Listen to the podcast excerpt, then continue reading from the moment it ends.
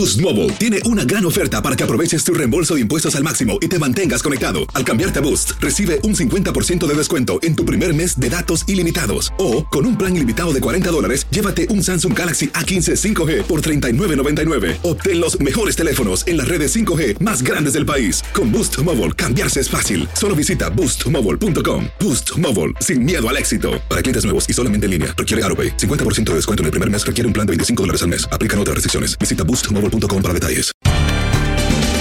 Bienvenidos al podcast de Buenos Días América, la revista radial más completa para los hispanos. Política, salud, economía, tendencia y deporte son algunos de nuestros temas. Bienvenidos. Hoy en Buenos Días América conversamos con el doctor Juan Rivera, corresponsal de salud de Univisión. ¿Cuánto tiempo puede un ser humano sobrevivir sin alimentos y sin agua? ¿Y si está herido? Esto a propósito de las personas que se encuentran debajo de los escombros tras la tragedia de Surfside en el sur de la Florida. Isadora Velázquez, abogada, experta en inmigración, respondiendo a la pregunta de nuestros oyentes y más de 1.3 millones de arrestos, casos de deportación que rompen récord. Edith Chiro, psicóloga clínica, ¿cómo se pueden manejar las emociones ante la desaparición de un ser querido en desastres como el derrumbe del edificio en Surfside? Tus mañanas están llenas de energía de la mano de Andreina Gandica y Juan Carlos Aguiar. Aquí, en Buenos Días América, hacemos un recorrido por esos temas que son importantes para ti. Noticias, inmigración, salud, el acontecer diario, las tendencias y por supuesto los deportes. Buenos Días América, este programa es tuyo.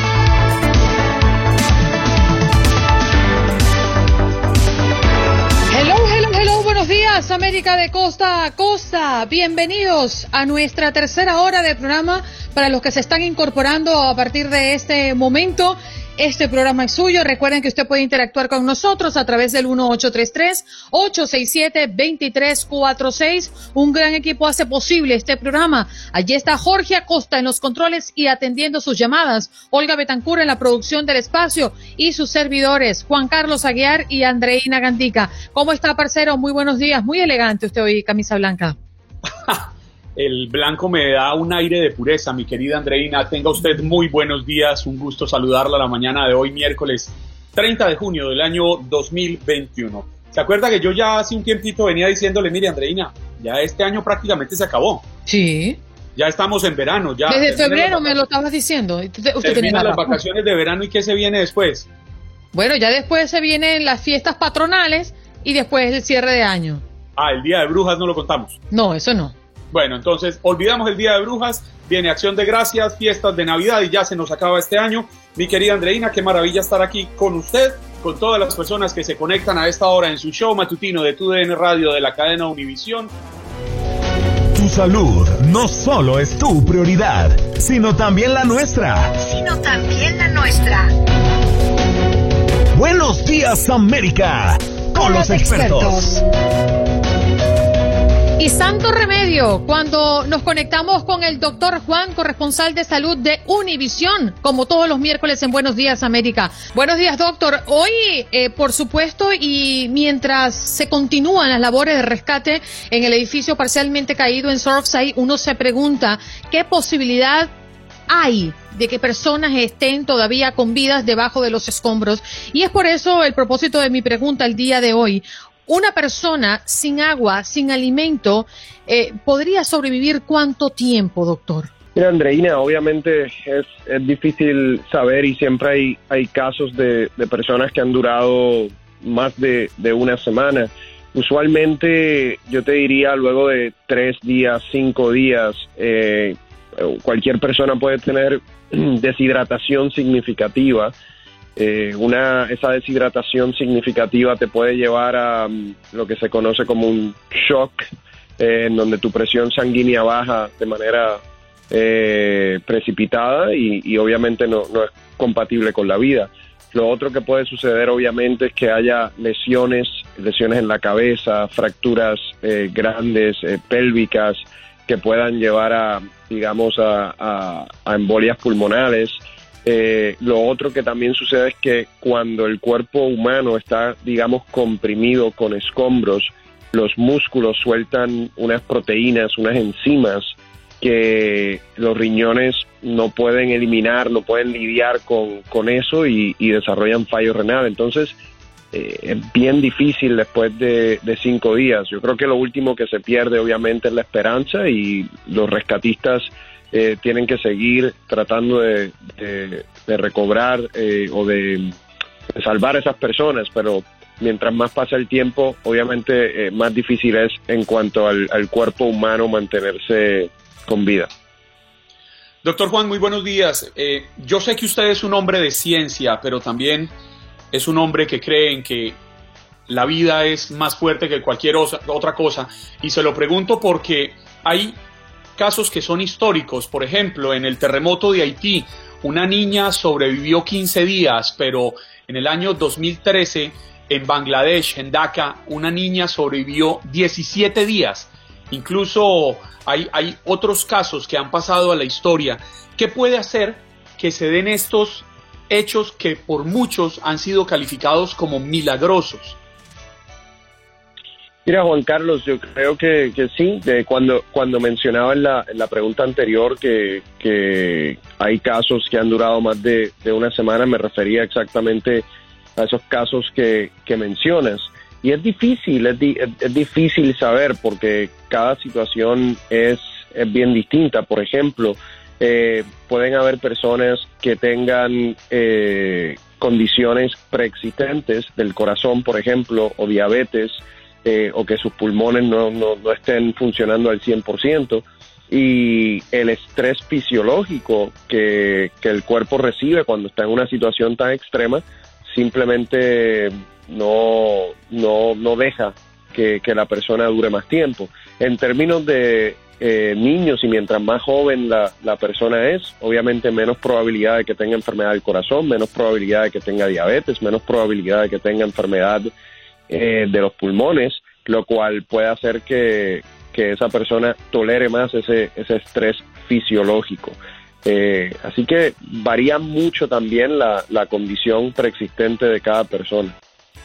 Esperando que si esto es denominado milagros, pues que ocurra eh, en esta tragedia. Quiero cambiarle radicalmente de tema, eh, doctor Juan, porque la protección de las vacunas de Pfizer y Moderna principalmente podrían durar años, es lo que se dice, pero quisiera escucharlo de su boca. ¿Qué es lo que se sabe hasta ahora? Cuando nos vacunamos contra el COVID-19, ¿A qué nos estamos exponiendo con referencia a la duración de la vacuna? Mira, Andreina, yo creo que todavía es muy temprano eh, saber. Eh, se publicó en estos días un artículo en la revista Nature en donde sugiere que la inmunidad pudiese durar eh, años. Dicho esto, como funciona la ciencia, es no la ciencia no funciona con un solo estudio eh, y, ese resultado ya es la verdad. La ciencia necesita otros estudios que validen este que se acaba eh, de publicar. Necesitamos un cuerpo de evidencia que nos lleve a tomar una conclusión clínica de que ese primer estudio que se publicó es cierto. Eh, yo sé que ustedes saben que, que, hay veces que se publican estudios en, en un futuro que contradicen eh, los anteriores. Entonces, yo creo que tenemos que esperar. Yo sé que esta pregunta es una pregunta que todo el mundo quiere saber porque nadie eh, quiere necesariamente ponerse eh, boosters o ponerse una tercera dosis por X o Y razón. Pero es muy temprano saber, es muy temprano. Todavía lo que sabemos hasta el momento es que las vacunas por lo menos nos están dando ocho meses, diez meses, quizás un año de, inmunidad y ojalá yo soy uno de esos que quiere que la inmunidad dure más. Eh, es solamente un estudio publicado, es alentador, pero no es definitivo. Doctor Juan, siguiendo con, la línea de las vacunas y, quizás poniéndolo en aprietos, porque entendemos perfectamente que usted no, de usted no depende el, el conocer estas cosas a fondo, sí quisiera preguntarle por la variante Delta y la vacuna de Pfizer, porque leía un artículo ayer que indicaba que muy probablemente la vacuna de Pfizer era mucho más efectiva al momento de proteger de la variante Delta e incluso se hablaba de que podría proteger hasta 2.5 veces más que la vacuna de AstraZeneca. Esto podría inclinar un poco la balanza hacia el momento de tomar una decisión de qué vacuna podemos acceder o todavía no estamos en el punto de que la humanidad pueda decir yo prefiero esta, yo prefiero esta o yo prefiero aquella. Mira, eh, Juan Carlos, yo creo que estamos bastante cerca de que hayan eh, recomendaciones de esa índole, porque sí hay estudios, como mencionas, que sugieren que las vacunas ARN mensajero tienen una cobertura más robusta en contra de esta variante Delta. Una, eh, una de las interrogantes más grandes que yo tengo y debe tener la gente en este momento es que eh, las personas que se pusieron la vacuna de Johnson Johnson, por ejemplo, no tenemos ningún tipo de data. No sabemos eh, si te cubre, si no te cubre en contra de la variante Delta. Las especulaciones es que no cubre tan bien como cubriría una Pfizer o una Moderna. Entonces, en una situación como esa, necesitamos eh, recomendaciones de los centros de control de enfermedades en términos de qué deben hacer estas personas. Se deben poner una tercera dosis de Pfizer o Moderna para cubrirse mejor en contra de la variante Delta. No tenemos realmente esa recomendación por una de las organizaciones eh, profesionales de la salud y es una situación que tienen que hablar de eso porque hay más de 20 millones de personas que están en esa situación. Sabemos que hay lugares, especialmente eh, en, el, en algunos estados del sur, en donde esta variante Delta está aumentando. Si las hospitalizaciones aumentan, si de repente las muertes aumentan, esas personas que se pusieron esa vacuna de Johnson Johnson quieren saber qué hacer. Y ya han habido expertos en enfermedades infecciosas eh, que han hecho público el hecho de que ellos se pusieron una vacuna de Johnson Johnson y han decidido ponerse una dosis adicional de Pfizer o Moderna. Sabemos que en otros eh, países como Canadá, por ejemplo, y algunos países europeos, eh, se ha aprobado el hecho de ponerse dos vacunas distintas. Entonces, yo creo que en las próximas semanas va a ser extremadamente importante que los CDC hablen sobre ese tema y si no hay todavía data de si la vacuna de Johnson Johnson protege o no, entonces que den algún tipo de recomendación. Mm. Doctor, nos queda un minutito, pero ¿podría hacerle una consulta personal? Sí, claro. Me he notado un poco inflamada y he entrado a Santo Remedio o a mi santoremedio.com y me he encontrado con la cúrcuma. ¿Es eso lo que debo tomar? La cúrcuma es muy buena, la cúrcuma es un antiinflamatorio natural, funciona bastante bien para obviamente bajar la inflamación, para el dolor en las articulaciones, rodillas, espalda. Es un gran antiinflamatorio natural eh, y como, como bien mencionan lo pueden conseguir en misantoremedio.com, al igual que muchos otros santos remedios. Bien, muchísimas gracias doctor Juan por estar con nosotros. When you buy a new house, you might say Shut the front door. Winning. No, seriously. Shut the front door. We own this house now. But you actually need to say, like a good neighbor, State Farm is there. That's right. The local State Farm agent is there to help you choose the coverage you need. Welcome to my crib. no one says that anymore, but I don't care. So just remember, like a good neighbor, State Farm is there. State Farm, Bloomington, Illinois. Hoy es miércoles, miércoles de inmigración como siempre y estamos abriendo nuestras líneas 1-833-867-2346 para que usted haga su pregunta. Esa inquietud personal que tiene alrededor de casos de inmigración, porque ya se encuentra con nosotros Isadora Velázquez, quien es abogada experta en inmigración, para pues atender a su inquietud. ¿Cómo está abogada? Muchísimas gracias. Muy feliz de estar aquí con ustedes. Buenos días. Buenos días. Bueno, más de 1.3 millones de arrestos, casos de deportación que están rompiendo récords. Básicamente cuando tuvimos el presidente Trump la última vez en el 2017, justo antes, bueno, antes de la pandemia, teníamos medio millón de casos estancados en la corte. Y ahora, terminando pandemia, volviendo a retomar, tenemos 1.3 millones de casos eh, pendientes en la corte. Y los graciosos donde están divididos, gracioso por llamarlo irónico, porque muchos casos estamos esperando que sean en la frontera, pero también vemos en ciertos lugares dentro de los Estados Unidos donde hay una alta cantidad y eso se, se debe más que nada a dónde se han eh, relocalizado estas personas que entran, ya sean refugiados, etcétera. Cuando entramos a los Estados Unidos, obviamente buscamos estar con la gente que comparte nuestra cultura, por ende la alta cantidad de casos en lugares un poco inesperados. Isadora, pero este represamiento tan grande que hay en procesos, en casos, viene desde mucho tiempo atrás. Yo entiendo que desde la crisis de los niños desatada en los gobiernos de Barack Obama. Sin embargo, la pregunta que muchos se hacen es si ha existido una real voluntad política del gobierno federal para aumentar el número de jueces, para aumentar el número de oficiales, para crear más cortes que permitan destrabar este cuello de botella tan absurdo que estamos viendo hoy en términos migratorios en la primera potencia del mundo. Usamos el 2017 como punto de entrada porque fue el momento en el cual el gobierno se empezó a enfocar un poco más en esto, pero vimos que los fondos se usaron de manera diferente. Si recordamos, durante ese tiempo el gobierno federal estaba argumentando aumentar los gastos de eh, las aplicaciones para así usar ese dinero supuestamente para agilizar el proceso. Pero lo que vimos es que el dinero se estaba utilizando en sí los fondos migratorios que se dejaron cuando se fue el presidente Obama en el 2016 eh, con una cantidad bastante, se pagaba a sí misma lo que vimos que esos fondos se usaron más para investigación, para ser un poco más estrictos en lo que era inmigración. Y como bien mencionas, eso llevó a tener menor cantidad de jueces y una gran cantidad de casos que se atrasaban debido a que nuevamente se pasaba más tiempo investigándolos. Ahora que estamos tratando de ponernos al día, debido a la pandemia, estamos corriendo contra el reloj. Así que es un problema serio y esperamos que, como bien dices, el gobierno federal pueda usar sus recursos de una manera más eficaz para que esto se mueva más rápido.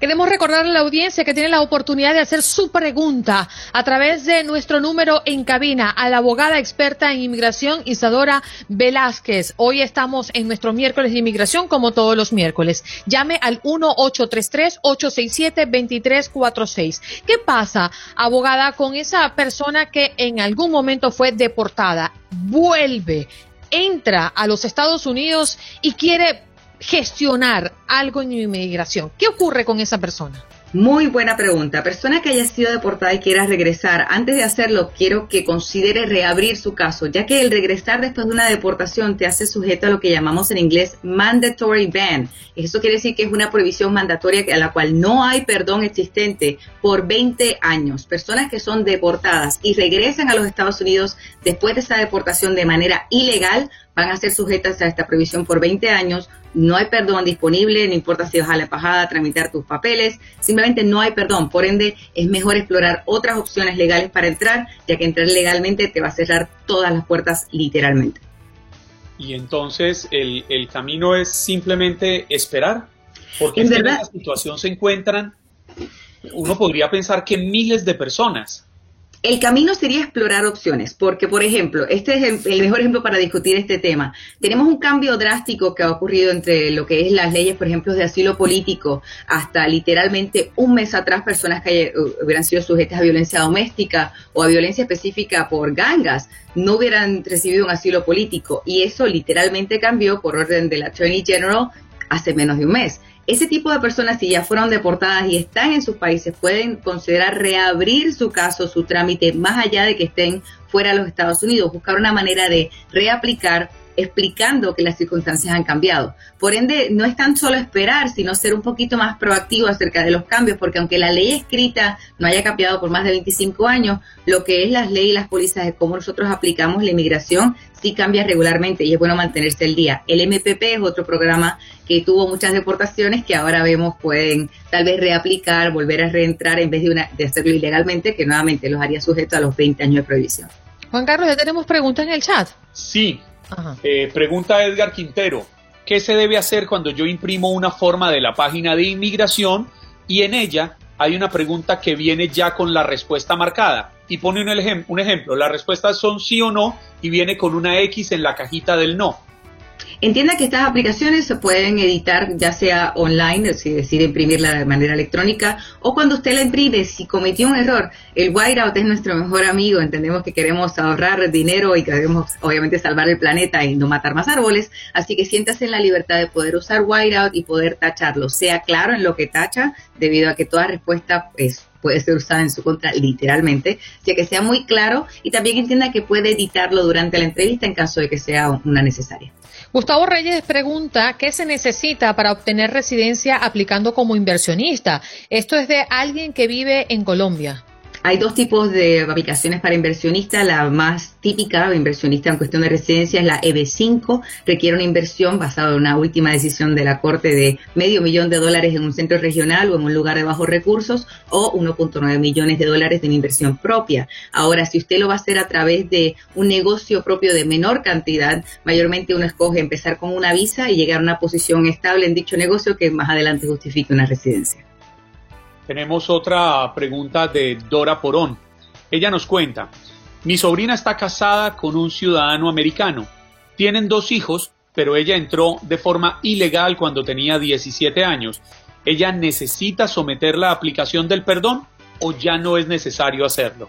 Asumo que su sobrina en estos momentos tiene más de 18 años. Su sobrina tal vez nunca acumuló estatus ilegal hasta llegar a la mayoría de edad, pero en estos momentos estando casada, su entrada ilegal le juega en contra. Así que va a tener que aplicar un perdón, pero no se preocupe, su sobrina recibirá su residencia, solamente lo va a tener que hacer a través de la embajada en vez de localmente. Abogada, la agencia federal anunció que ha vuelto a activar la herramienta conocida como discreción fiscal. ¿Qué es esto? La discreción fiscal le da básicamente la autoridad no solamente a los fiscales, sino también a ICE en general de qué personas ponen proceso de deportación, qué procesos terminas. Esto por pues, básicamente dos, tres años estuvo totalmente parado. Fiscales que tal vez veían un caso que el cual no deseaban seguir adelante, el cual deseaban cerrar, no tenían la discreción de hacerlo. Ahora volvemos a los viejos tiempos y los fiscales vuelven a tener la discreción y nuevamente esto también aplica a ICE. Por ende, personas que tal vez temen estar en proceso de deportación, si tienen suficientes lazos y su, una balanza de factores que los pueda justificar quedarse en el país, vuelven a tener la discreción de darle la oportunidad de pelear su caso sin terminar en proceso de deportación. Mm. Isadora, tenemos otra pregunta, nos, nos la plantea Gaspar Bucio. Él escribe, tengo un familiar que vivió aquí por cerca de seis años, estudió acá y recibió su diploma de high school. Fue deportado por un delito de felonía ya cumplió los 10 años de castigo y tiene un hermano ciudadano. ¿Qué posibilidades tiene él de regresar y lograr la residencia? Les recomendaría al hermano que empiece la petición en estos momentos debido a que peticiones, volviendo a los atrasos que hay con inmigración, peticiones de hermanos toman 13 años o más y el tiempo lamentablemente se va volando, por ende es bueno que aplique desde ahora. En cuestión de futuro, aún con una petición aprobada, él puede que todavía necesite un perdón debido a que los 10 años no son automáticos, es decir, no es que automáticamente después de los 10 años inmigración va a perdonar el hecho de que fuiste deportado. Aquí hubo una felonía de por medio, lo cual puede ser que le, le, obligue a él a tener que aplicar un perdón, pero con una petición pendiente ya aprobada, el perdón también puede ser aprobado a futuro. Abogado, una persona de las redes sociales nos pregunta y volvemos al caso de los deportados, pero específico, él dice que después de ser deportados puede pedir asilo. Técnicamente la petición de asilo sigue pendiente, aunque no sea una petición de asilo así. En inglés lo llamamos withholding of removal. Y es el justificar que, aunque no apliques para un asilo que te va a dar una residencia, técnicamente, por razones fuera de tu control, no puedes volver a los Estados Unidos. Por ende, si alguien fue deportado, pero califica asilo, perdón, no puede volver a su país, no a los Estados Unidos. Mm. Si alguien fue deportado, califica asilo y genuinamente tiene el miedo a regresar a su país porque no lo puede hacer, recomendamos que toque la puerta, explique las circunstancias y vuelva a someter una aplicación de withholding. Si debo advertirle a estas personas que pueden ser detenidas en lo que su caso es procesado debido a que técnicamente ya fueron sujetos a una deportación. Me escribe por WhatsApp una persona que nos está escuchando y quiere saber cuánto tiempo puede estar tardando una eh, solicitud de un hijo por su madre. Las peticiones se manejan a través de lo que llamamos un visa eh, Visa Bulletin, que va todos los meses, todos los meses nos pone al día en cuestión de peticiones que están siendo procesadas. En estos momentos, dependiendo del estatus de la madre, si es residente o ciudadano, algunas peticiones son del 2018. No, el hijo, eh, me, explica, el hijo se va a hacer ciudadano y podría pedir a la madre. ¿Cuánto tiempo tardaría? Estas son las mejores porque son inmediatas en vez de tener que estar pendiente a la lista del Visa Bulletin.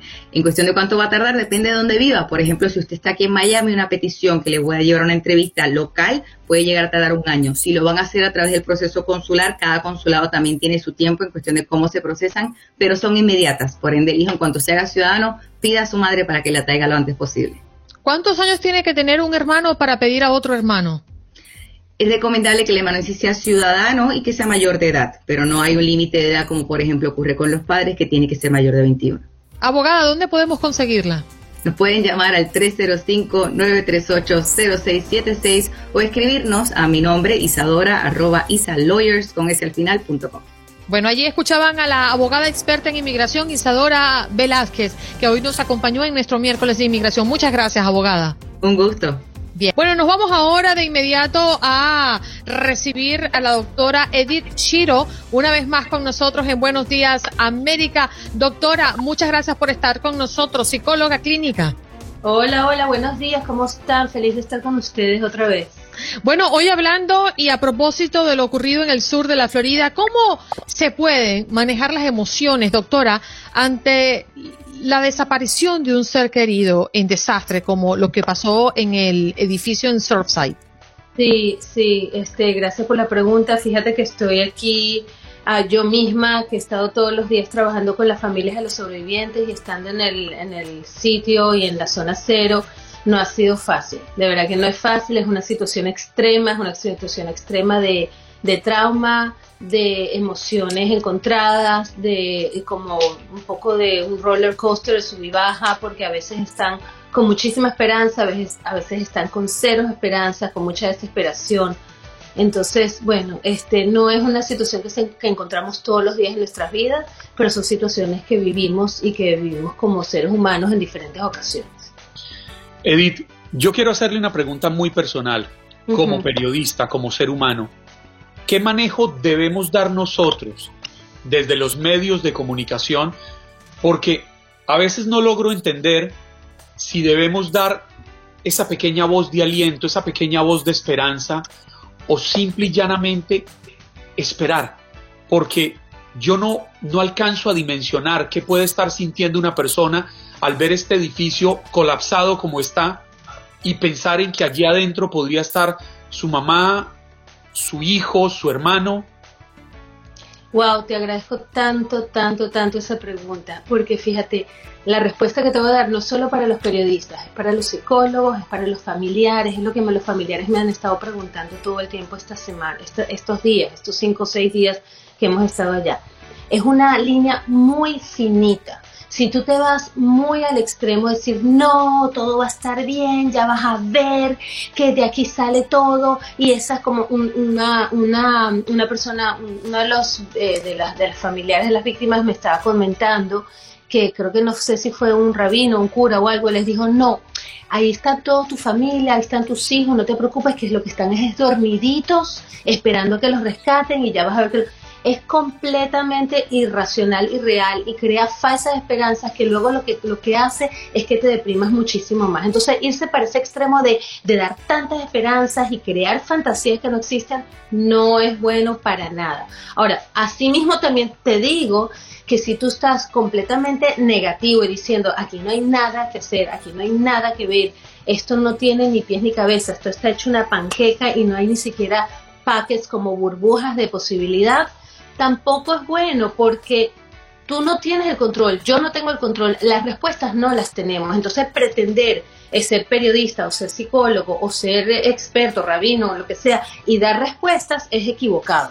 Eso, eso yo creo que hay que tener muchísimo cuidado. Entonces, en el momento de hablar de lo que está pasando y de poder apoyar a estos familiares, es tratar de mantenerte lo más neutro posible, encontrándolos donde ellos están. A veces estas personas están muy, muy tristes en, el proceso de comenzar su duelo, diciendo, wow, estoy ya, ya lo perdí, lo perdí, estoy triste. Y ahí es donde hay que estar. Y hay veces están, ¿sabes qué? A lo mejor hay milagros, a lo mejor algo sucede y entonces encontrarlos en ese lugar, ¿sabes? Pero no, mucho cuidado con, con, con decir cosas que no existen. Doctor, a mí me llama la atención un testimonio que escuché el día de ayer de un familiar de uno de los que se supone está debajo de los escombros y decía, ya díganos que nuestros familiares murieron y gritaba con desesperación. Mientras que, por otra parte, eh, las autoridades siguen alimentando la esperanza. Y hablando de casos como los que ocurrieron cerca de Bangladesh, de Haití, en México, personas que sobrevivieron muchos días debajo de los escombros. Para el que está padeciendo esa angustia, para ese familiar que espera por noticias, mm, ¿qué, le genera más tranquilidad? ¿La esperanza o la confirmación de que su familiar lamentablemente no tiene salvación. Exacto. Y aquí es donde entra el concepto que están buenísimas las preguntas que me están haciendo porque entra el concepto. Hemos estudiado mucho. ya veo. No, no, de verdad que está muy, muy buena esta pregunta. En este momento lo que está sucediendo no es que la persona, las familias están en duelo, no es que las personas están ya completamente deprimidas o tristes o aceptando de que, de que perdieron a sus seres queridos. En este momento estamos viviendo lo que se llama la pérdida ambigua, que significa estamos en un espacio de limbo, en un espacio suspendido, donde no podemos completar y cerrar el, el proceso para comenzar el duelo porque no hay respuestas todavía. Entonces, por un lado es importante respetar este espacio, de decir, sabes que no tengo, no tengo el cuerpo, no tengo respuestas, no sé si está vivo o está muerto, no sé qué va a pasar y existen posibilidades abiertas todavía. Eso generalmente puede suceder un día, dos días, una semana, cuando se prolonga esta pérdida, esta pérdida ambigua, genera muchísima ansiedad, genera tal vez hasta traumas crónicos y por eso es que oyes a los familiares diciendo, sabes que denme una respuesta ya, no soporto más estar en la ambigüedad y estar en este, en este espacio suspendido para que ya pueda entonces comenzar mi duelo. Por el otro lado, hay familiares que todavía quieren agarrarse y aferrarse de esta esperanza porque no están listos para comenzar este proceso. Entonces, cada individuo, cada persona lo maneja distinto y además que eso va variando. O sea, tengo familias que por las mañanas están muy bien y por las noches están muy mal. Tengo familias que no han querido ver, por ejemplo, ninguna de las escenas de, las, de los escombros por cinco días y el sexto día decidieron verlas por primera vez y como que les cayó la locha por ejemplo. Entonces, cada persona lo está manejando distinto. Lo importante es entender que si esta situación se prolonga por mucho tiempo, realmente genera un nivel de ansiedad y de trauma que puede ser bastante, bastante difícil. Entonces, en cierta forma, tenemos que tomar en cuenta también, y espero que las autoridades lo, lo entiendan, y estoy segura que ellos han tenido experiencia con eso también. Yo lo viví con el 11 de septiembre porque yo fui psicóloga también en, en, en, Nueva York, durante, viví en esa época y fui psicóloga para la gente durante el 11 de septiembre, donde esta incertidumbre se prolonga y luego trae consecuencias a largo plazo que son dificilísimas de manejar. Entonces, tomar en cuenta cuánto van a querer prolongar esto es importante. Sí, Edith, nos quedan apenas unos segundos, pero yo sí quisiera preguntarle, porque con seguridad los desastres se van a seguir repitiendo, son inevitables. Esa pregunta, Juan Carlos, podemos dejarla en el corte y así pues nos quedan, sí, prácticamente segundos. Ella es la doctora Edith Shiro. Doctora, ¿dónde podemos conseguirla? Arroba doctor Edith Shiro y www.doctoredithshiro.com. Hoy hablando de cómo se pueden manejar las emociones ante la desaparición de un ser querido en desastres como el derrumbe que ha ocurrido el jueves pasado en un edificio en Surfside, en el sur de la Florida. Gracias por acompañarnos en nuestro podcast. Buenos días América. Y recuerda que también puedes seguirnos en nuestras redes sociales. Buenos días AM en Facebook y en Instagram. Arroba Buenos días América. AM. Nos escuchamos en la próxima. Boost Mobile tiene una gran oferta para que aproveches tu reembolso de impuestos al máximo y te mantengas conectado. Al cambiarte a Boost, recibe un 50% de descuento en tu primer mes de datos ilimitados. O, con un plan ilimitado de 40 dólares, llévate un Samsung Galaxy A15 5G por $39.99. Obtén los mejores teléfonos en las redes 5G más grandes del país. Con Boost Mobile, cambiarse es fácil. Solo visita boostmobile.com. Boost Mobile, sin miedo al éxito. Para clientes nuevos y solamente en línea, requiere AroPay. 50% de descuento en el primer mes requiere un plan de 25 dólares al mes. Aplican otras restricciones. Visita Boost Mobile.com para detalles.